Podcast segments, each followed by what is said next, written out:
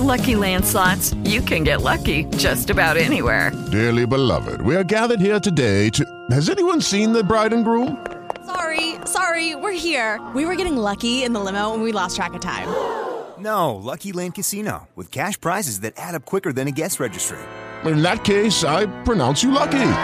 Play for free at LuckyLandSlots.com. Daily bonuses are waiting. No purchase necessary. Void were prohibited by law. 18 plus. Terms and conditions apply. See website for details. Diego Moreno, CEO de Skynet de Colombia, economista, MBA y máster en transformación digital. Caracol Podcast presenta Amigos TIC. Hola a todos, muy buenos días, tardes, noches. Bienvenidos a una nueva emisión de Amigos TIC. Hoy nos acompaña nuestro amigo TIC Víctor Solano, tiene unos asuntos familiares que resolver, pero bueno, seguimos adelante y con una nueva emisión de Amigos TIC. Y a saludo a mis amigos TIC, Jorge, coma, PhD, bienvenido, arroba Jole Restrepo. Hola a todos, buenos días, tardes, noches. Hola. el más puntual de esta pandemia en, en Amigos TIC. Hoy llegó 45 segundos tarde, pero, pero 45 segundos todavía los perdonamos, Jorge. Sí, nada comparado con lo que ya nos tiene acostumbrado Santiago.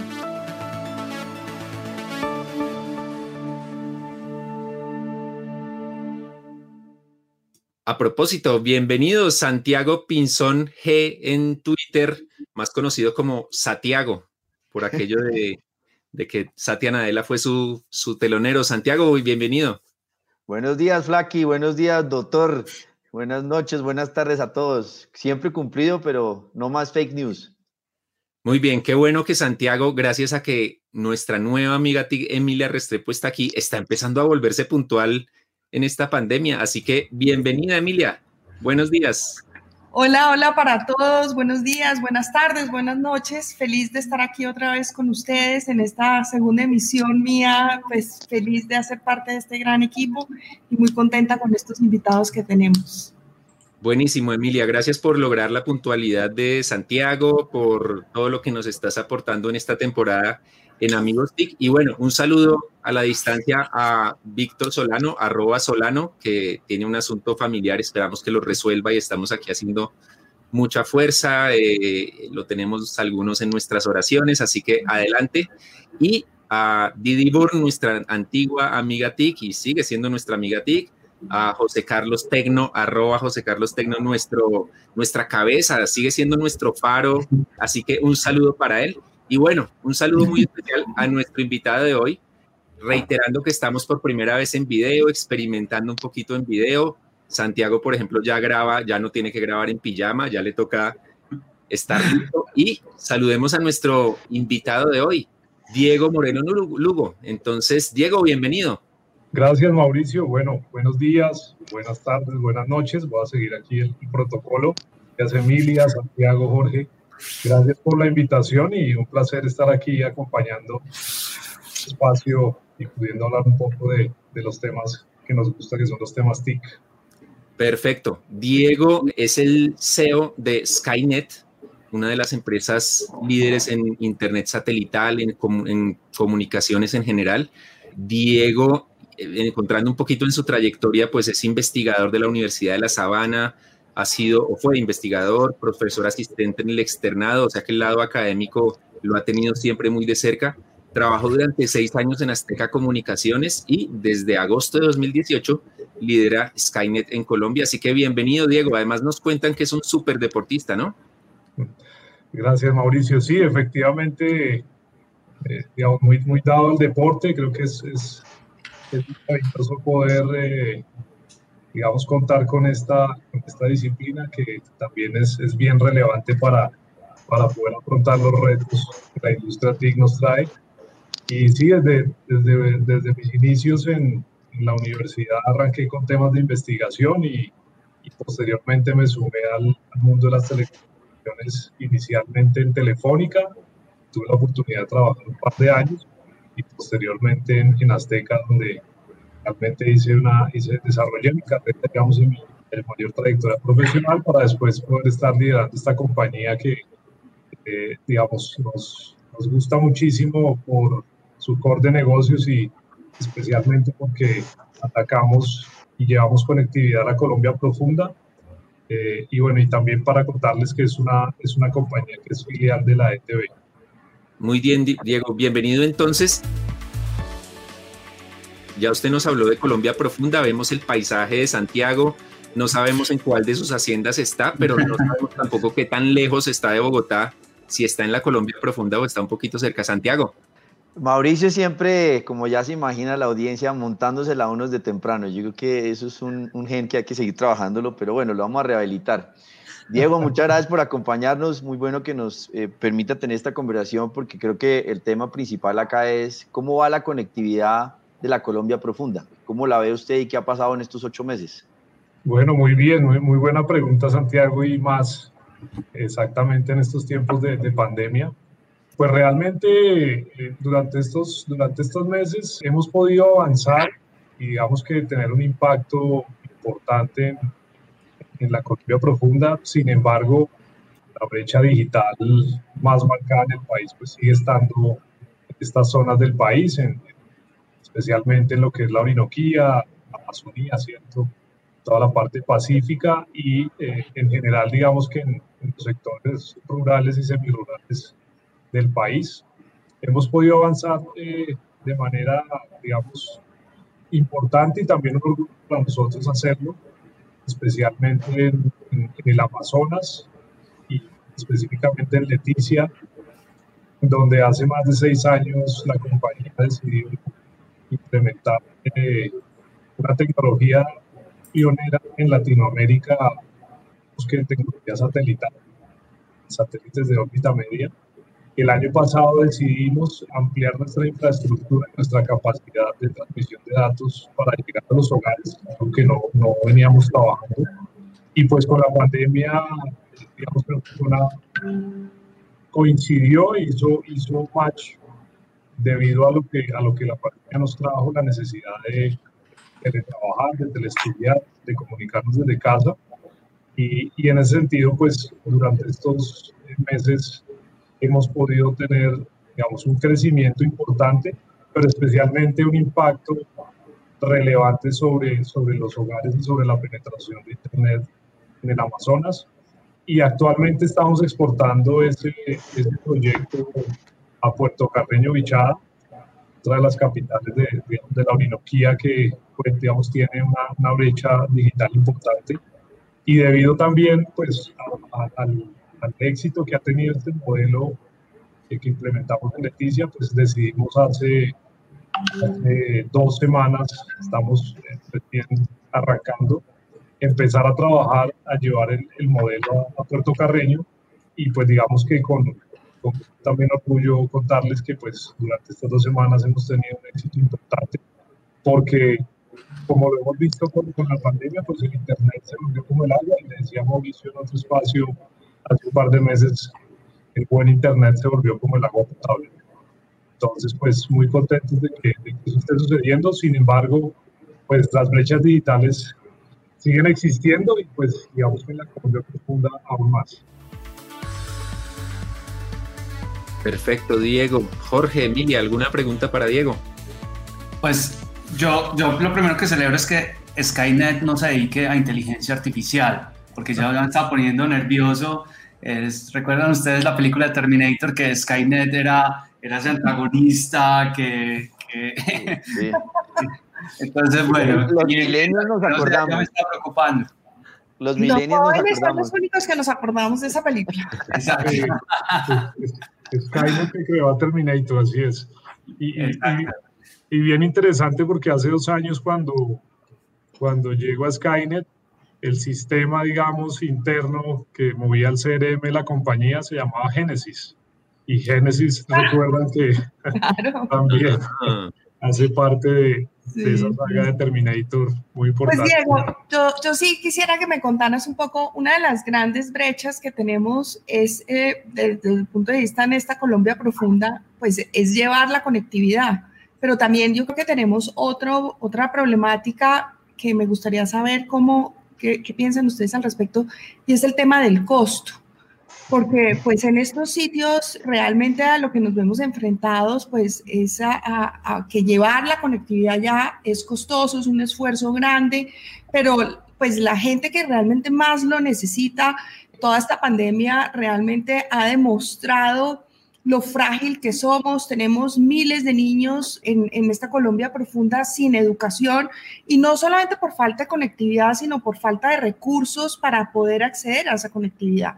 Entonces, ¿qué, piensan ustedes en relación a cómo lograr ese equilibrio? Bueno, es una pregunta muy importante porque pues definitivamente, lo, como, como tú bien lo, lo mencionas, pues una de las barreras más importantes que, que tenemos en torno a llevar conectividad a estos lugares más apartados, pues es el poder adquisitivo de las, de las familias y de las personas en general.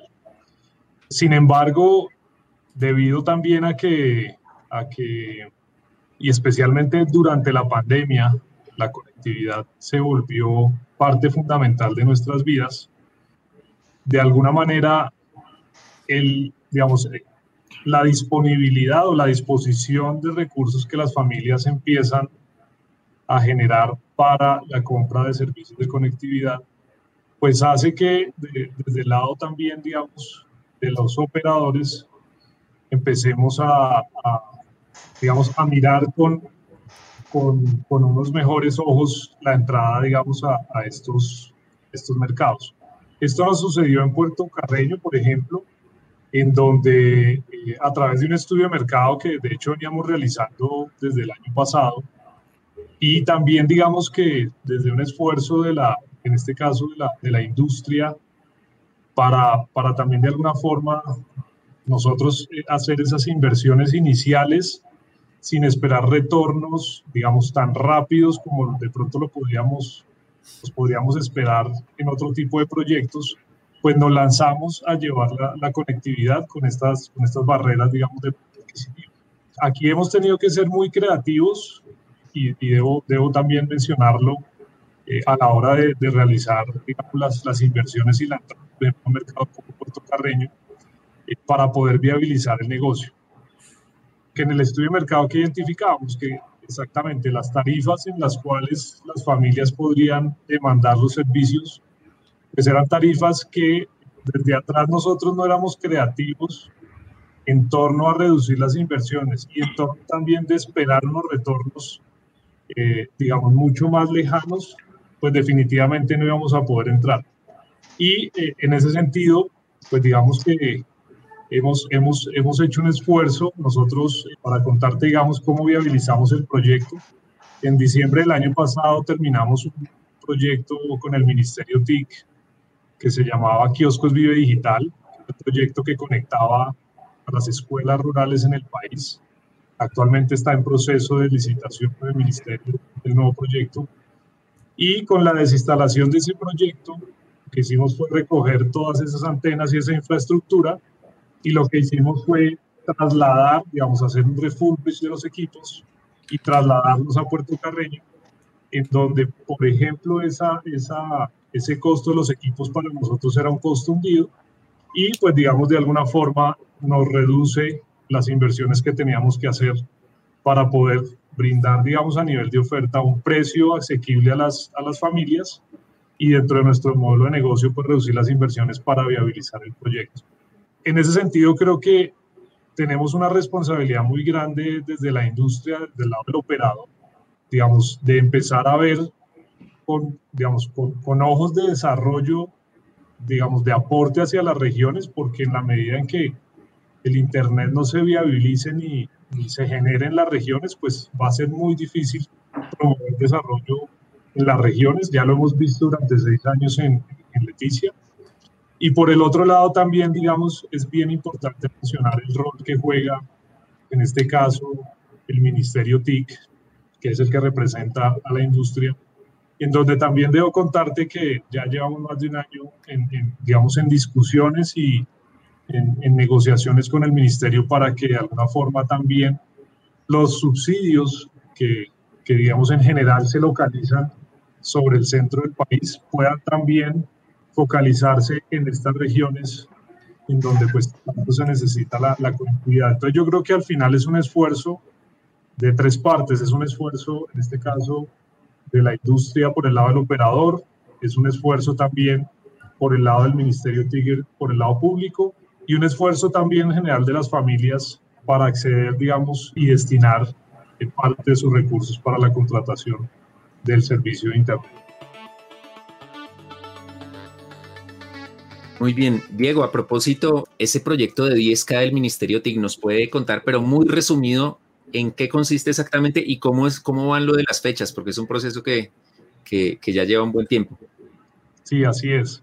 Bueno, el proyecto es el proyecto de Centros Digitales Rurales, es el nombre que le ha dado este nuevo gobierno. Digamos que cada gobierno ha venido dándole un nombre al proyecto, pero al final el objetivo es el mismo, es llevar conectividad a las zonas rurales del país, especialmente los colegios públicos rurales, digamos, en, en, el país.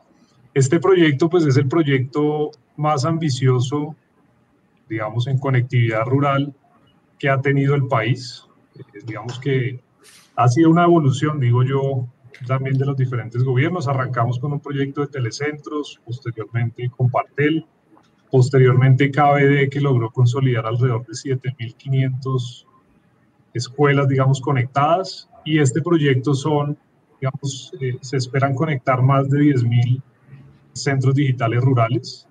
Es un proyecto que busca llevar conectividad es gratuita al, campo, a las zonas rurales, en donde, digamos, se deben instalar dos zonas de Wi-Fi, una para para el centro de cómputo, llamémoslo del, de la escuela, y otro, eh, otra zona Wi-Fi pública abierta en la zona de más tránsito, digamos, del centro poblado, es, digamos, el que, asocia eh, o reúne la mayor cantidad de gente en el campo.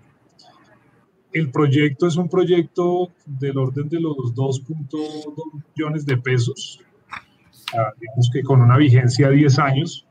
Esto es como la, una de las grandes características del proyecto, porque en general los proyectos tenían vigencias de 3 años de operación y este pues busca llevar 10 eh, años de operación, tratando, digamos, de solucionar en el largo plazo los temas de conectividad en estas, en estas zonas rurales.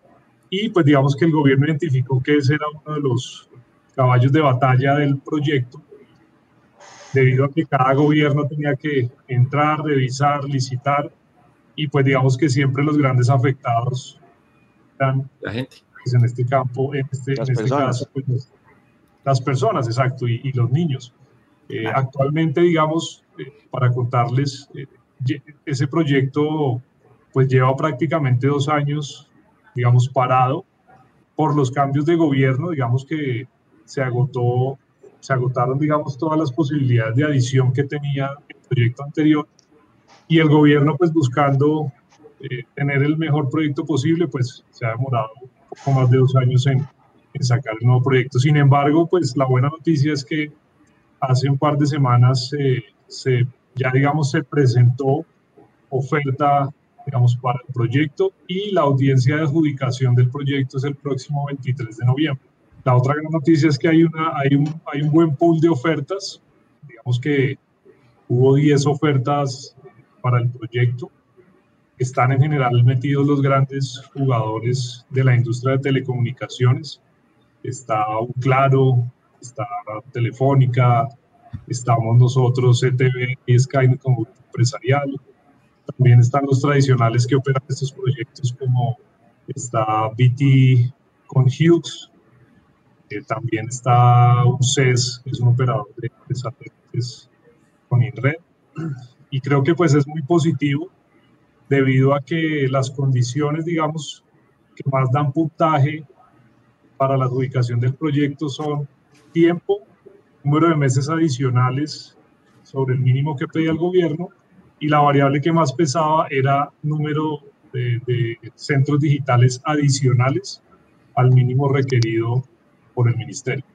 Entonces, digamos, ese es un poco el panorama en general y pues bueno, el 23 de noviembre ya se conocerá quiénes son los, los adjudicatarios de ese proyecto tan importante. Diego, ¿solo va a haber un ganador para todo el programa o puede haber una distribución geográfica entre dos o tres? O... Sí, muy buena pregunta. Hay dos, el proyecto se divide, se divide en dos zonas, una zona A y una zona B, que digamos que divide proporcionalmente casi un 50-50 y digamos es como 50.1, 49.9, es casi 50-50, entonces los realmente van a ser dos eh, los adjudicatarios para el proyecto. Entonces eso, eso, eso por decirlo. Ah, bueno, y también importante mencionar que dentro de, la, dentro de los oferentes también hay una empresa china, que fue, es como la gran sorpresa dentro del proceso. Es una compañía que se llama China Great Wall Industry Corporation, que es una empresa que produce y lanza satélites. De hecho, es la empresa que le lanzó, le produjo y lanzó los satélites de Venezuela, de Bolivia, Nigeria, bueno, Pakistán. Es una empresa muy grande, es una empresa pública. Pues es la gran sorpresa porque la verdad no la teníamos dentro del radar. Muy bien, Diego. Así que esperemos este 23 de noviembre las mejores noticias para Colombia. Si Skynet gana, fantástico. Y de todas maneras, lo más importante, que los colombianos tengan un proyecto de largo aliento, sostenible, que no se vaya a acabar con, que no tenga el interruptor de apagado con un cambio de gobierno ni nada de eso. Muy bien, en esta temporada tenemos secciones, algo que no teníamos como tan claro en otras temporadas. Y nuestro ojo al dato de hoy lo tiene Jorge PhD. Adelante, Jorge. Gracias, Mauricio. El dato lo da el World Economic Forum en su reporte del futuro del trabajo. Él nos dice que al 2025, es decir, tan solo en cinco años, se van a perder 85 millones de empleos por temas de automatización y transformación digital. Pero también nos da un dato, ese sí positivo, que se van a crear 97 millones, es decir, se van a crear más empleos que los que se destruyen, 97 millones de empleos al 2025. Aquí la gran pregunta es, ¿Colombia está preparando a nuestros niños y jóvenes para los 85 millones de empleos que se van a destruir o para los 97 millones que se van a crear? Muy buen dato, muy buen dato. Santiago, aprendamos, aprendamos. Pusieron la vara bien alta. pues ya, ya como, como Mauricio, creo que Diego se dio cuenta, Mauricio tiene pregunta A, B, C, D, monopoliza, pues aquí estamos aprendiendo que el dato es muy concreto, muy preciso. En buena hora el doctor, el PhD nos ayuda a organizarnos. porque el primer dato de, de, Santiago duró dos horas. Eh. Quedamos preocupados ahí con, con Santiago. Yo le tengo una inquietud a, Diego muy concreta. Si a usted le dijeran que tiene la posibilidad de hablar con todos los alcaldes y gobernadores al mismo tiempo y decirles, oiga, ¿cuáles son las tres barreras, pero tres bien concretas que usted tiene que eliminar para el despliegue de infraestructura en Colombia? With Lucky Land slots, you can get lucky just about anywhere. This is your captain speaking. Uh, we've got clear runway and the weather's fine, but we're just going to circle up here a while and uh, get lucky. No, no, nothing like that. It's just these cash prizes add up quick. So I suggest you sit back, keep your tray table upright, and start getting lucky. Play for free at LuckyLandSlots.com. Are you feeling lucky? No purchase necessary. Void where prohibited by law. 18 plus terms and conditions apply. See website for details. Bueno, yo creo que el, el, el, el primero y digamos también siguiendo un poco la, la línea de lo que mencionaba Emilia, pues el primer, la primera barrera para, el, para, yo creo que en general poder proveer de conectividad al país, pues es el, el, poder adquisitivo de, de, millones de colombianos que pues hoy en día no pueden acceder al, al, servicio y que de alguna manera esa poca disposición, digamos, de recursos para, para el servicio de Internet, pues es lo que creo que hace poco atractivo para los operadores la, la llevada, digamos, de infraestructura hacia, hacia esos mercados. Esa, digamos, es, es, es, la primera. La segunda, pues, digamos que debe haber una, una mayor focalización de, de, recursos, digamos, públicos para viabilizar en ese sentido, pues, la, la llevada de, de, infraestructura. Esto, esto creo que es un trabajo mancomunado de, de la industria, digamos, privada con, con, el sector público. Y bien, digamos, lo decía ahorita Jorge con los datos que daba, cada vez es, es más relevante que, que el país cuente con conectividad, que la población cuente con conectividad, porque para poder hablar de transformación digital, pues primero necesitamos hablar de, conectividad, o sea, ese es el primer paso. Ya, digamos, es, eh, hoy en día hablar de conectividad es hablar de un derecho fundamental. Esto no lo dejó, digamos, eh, la pandemia y pues, digamos, es algo que debemos recoger y tener claro para poder adaptarnos a esa nueva realidad. Y bien, digamos, con los datos que, que mencionaba Jorge, en donde vemos que hay oportunidades, pero para ello pues tenemos que disponer de... Y creo que también hay una tercera barrera y es la que más hemos encontrado en, las, en, estas, en esta Colombia profunda, es el entendimiento de los líderes y de los gobernantes en el país, especialmente en estas zonas apartadas, de la importancia que tiene la conectividad en el desarrollo económico y social del país. Nosotros, les cuento aquí, digamos, un, un dato importante y es que nos demoramos en entrar en Puerto Carreño casi ocho meses debido a las barreras que encontrábamos, en, digamos, en, los líderes, en este caso en el, en el alcalde, en el gobernador eh, del, del, departamento, porque no veían, digamos, la importancia de llevar conectividad a la región.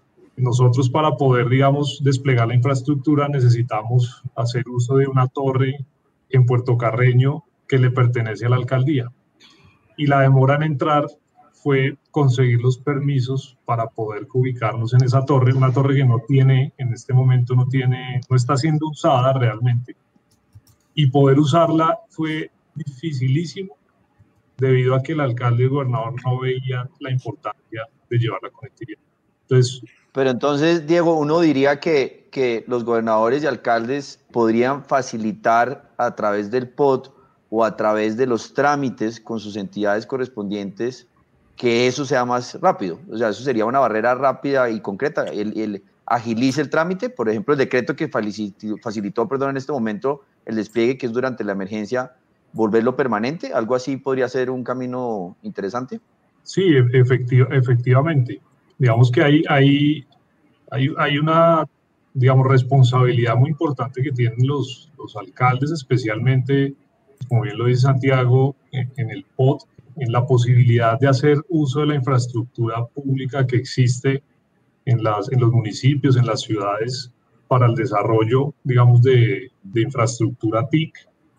Digamos, es entendible también porque en general cuando uno va a estas regiones, pues digamos que las necesidades que tiene son bien diferentes a las que uno encuentra, digamos, en, en, ciudades eh, principales o ciudades intermedias. Allá todavía están resolviendo el problema, por ejemplo, de, de, la luz. Digamos, allá la luz se provee a través de plantas diésel debido a que eh, estaba interconectada con Venezuela. A, a, raíz de todo lo que ha pasado en Venezuela con el tema de la luz, pues tuvieron que volver a las plantas diésel y entonces están resolviendo el problema de, de por ejemplo, de la luz.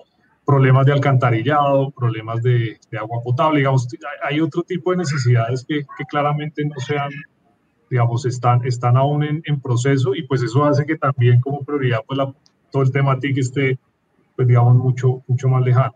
Ahí contarles, por ejemplo, ahorita eh, llevamos dos semanas comercializando en Puerto Carreño. Hemos tenido, afortunadamente, para la población y para, también para nuestro proyecto, digamos que una explosión de demanda mucho más grande de la que teníamos pensada, pero hemos tenido dificultades en la instalación debido a que hay racionamientos de luz en el municipio que nos permitan instalar el servicio.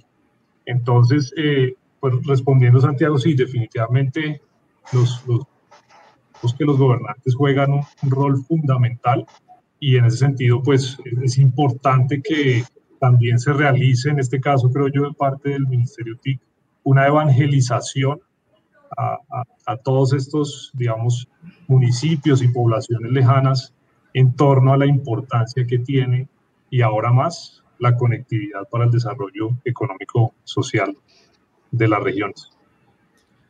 Muy bien, Diego. Así que educar a nuestros líderes TIC, eh, a los, a los líderes que no son TIC y que todavía no entienden este, este mundo.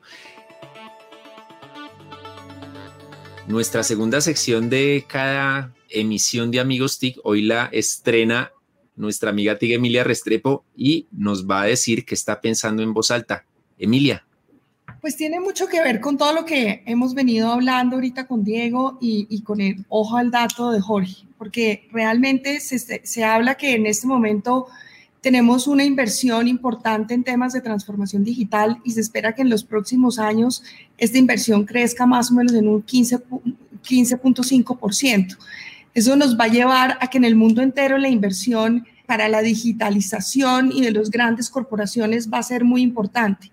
Mi pregunta es si hoy el 26% de las compañías están preparadas y se espera que el 75% tengan eh, un proceso y un paso estructurado de cuál van a ser sus siguientes pasos a seguir en el proceso de transformación digital en los siguientes tres años. ¿Estamos nosotros como individuos preparados? ¿El mindset de nuestra cultura organizacional está preparada? Como decía Jorge hace un momento, la gran pregunta es, ¿estamos preparando a jóvenes y niños? Y lo que hablábamos hace un momento, ¿nuestros líderes estarán listos para esto? Yo creo que el gran desafío no es solamente un desafío tecnológico, un desafío de inversión, sino tenemos un gran desafío desde el punto de vista cultural y desde el punto de vista de educación. Entonces, creo que nos tenemos que unir alrededor de ese gran cambio desde el punto de vista de mindset que tenemos por delante. Muy bien, Emilia Santiago. Llegó Emilia, llegó Emilia, ahí está la voz en alto, lo que está pensando.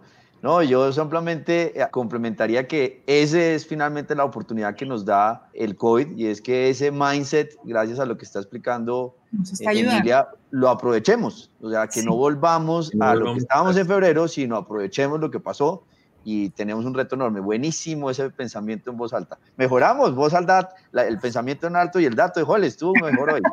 Bien, Jorge. Vamos aprendiendo, vamos aprendiendo. Aquí los restrepos les enseñamos. Ay, Dios, llegó la paisa, llegó la paisa. Ya ven, ya ven que yo mi sangre paisa también, entonces sí, también me, le pego, me le pego. Yo soy Jaramillo, pero hincha de millonarios. Uy, Diego, Diego, por favor, por favor, por favor.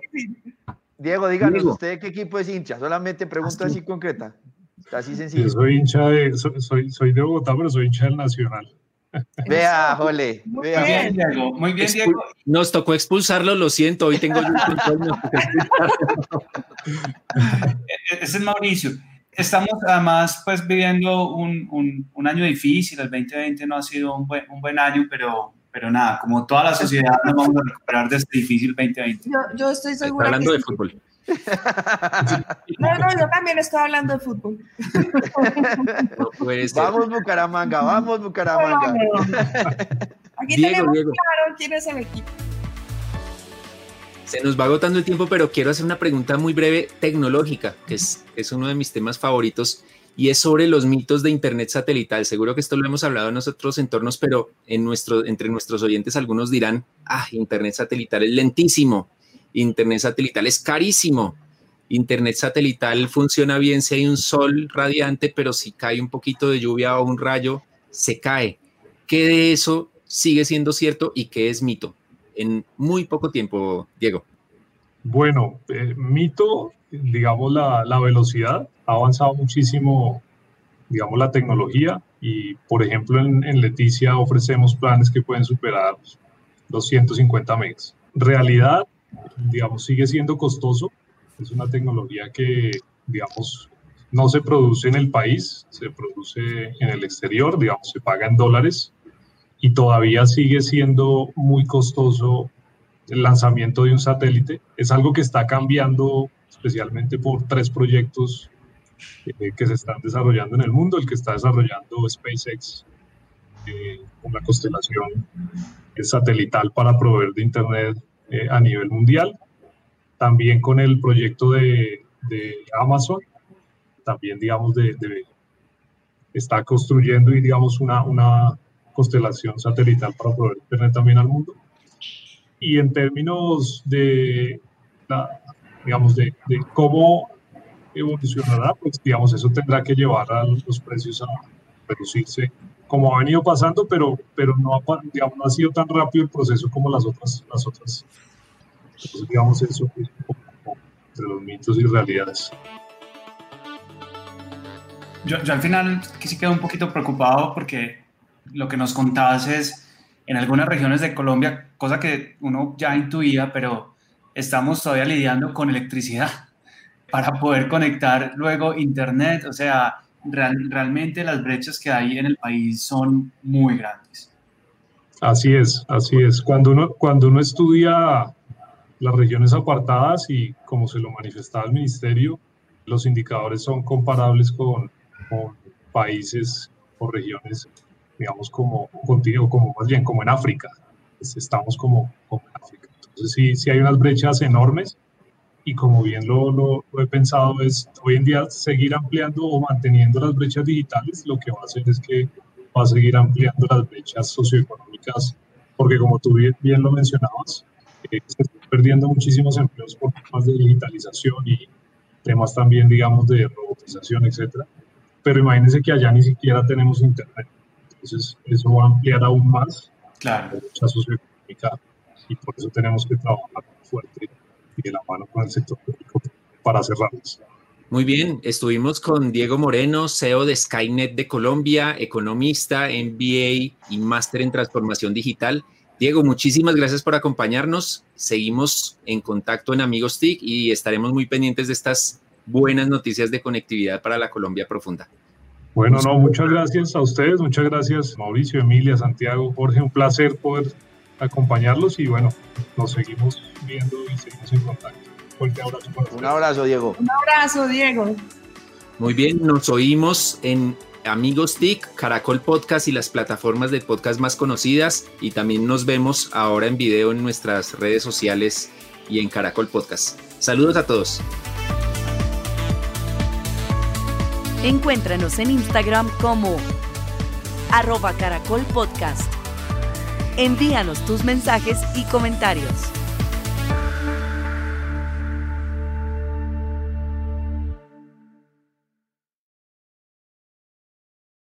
It is Ryan here, and I have a question for you. What do you do when you win? Like, are you a fist pumper?